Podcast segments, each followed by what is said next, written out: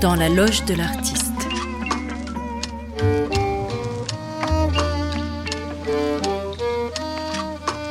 Une émission proposée par Sarah Roubateau.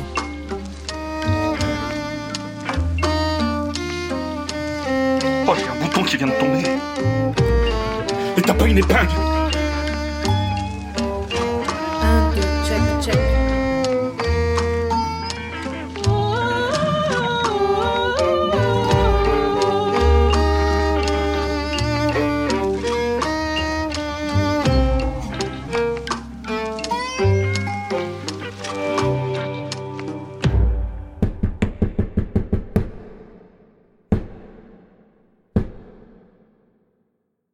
Le petit monde parisien. Quand mon texte Lettre à ma génération, pourquoi je n'irai pas qu'en terrasse a fait le buzz sur Mediapart, j'ai reçu quelques invitations à déjeuner. Le genre d'invitation où on prend le temps de choisir ce qu'on va porter, si on arrive en avance ou pas, car chaque détail est un signe. De ces déjeuners, je sortais en me repassant les petites phrases, les regards, les hésitations, en essayant de démêler les circonvolutions, les flous et les pirouettes, en essayant d'évaluer mes chances, ce que je pourrais demander, quelles sont leurs véritables intentions. Il paraît que j'étais la nouvelle Prévert, une vraie plume, un auteur à accompagner. Tout était dit à demi-mot, chaque phrase avait l'épaisseur de code à déchiffrer. C'était un jeu, et je le savais. Puis, loin de Saint-Germain-des-Prés, j'ai rencontré l'équipe de Michel Lafon, une maison d'édition grand public, commerciale si l'on veut, mais en tout état de cause, audacieux et cash. Avec eux, je pouvais parler comme je parle aux garagistes du coin.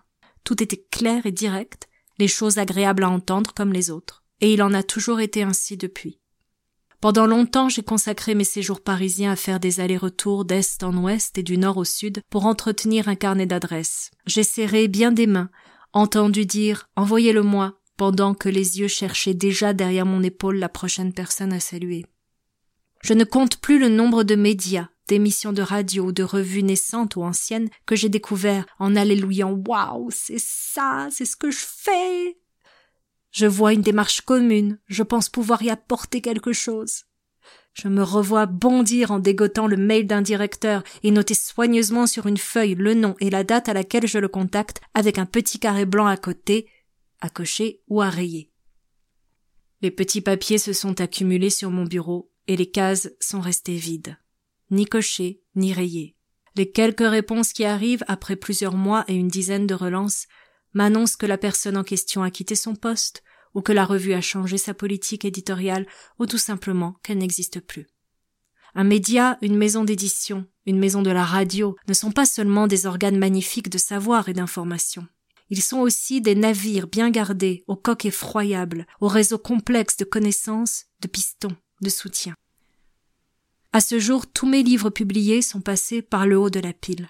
Aucun manuscrit envoyé par la poste n'a reçu de réponse favorable.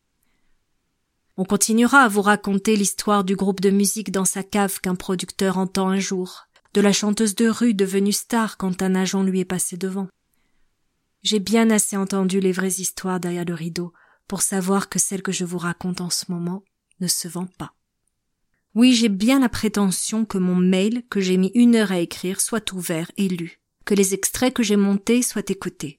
Je prétends avoir ce droit, comme n'importe qui pouvait franchir la porte d'un cabaret de la rive gauche et se faire auditionner. Comme on peut avoir le droit, en disant bonjour à quelqu'un, de recevoir une réponse. Et si je suis recalé, je sortirai avec la satisfaction d'avoir eu ma chance et avec de quoi me remettre en question.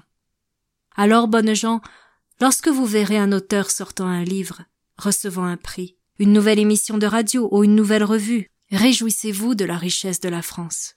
Mais de grâce, faites charité d'un regard à ceux qui, à travers les grilles des oubliettes, tendent la main pour l'aumône d'être écoutés. Peut-être même un jour aurez-vous envie de réclamer autre chose, car il n'y a que vous, public, lecteurs, spectateurs, pour dire que vous êtes autre chose que des poissons suivant un appât bien communiqué, et que loin des projecteurs existent des artistes qui vous touchent, vous remplissent, vous secouent, vous apaisent. Peut-être un jour.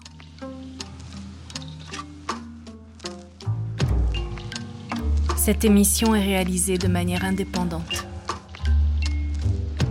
Pour que je puisse continuer, vous pouvez faire un don sur Tipeee à l'adresse tipeee.com slash sararubato. Le générique a été composé par David Simard. Merci beaucoup.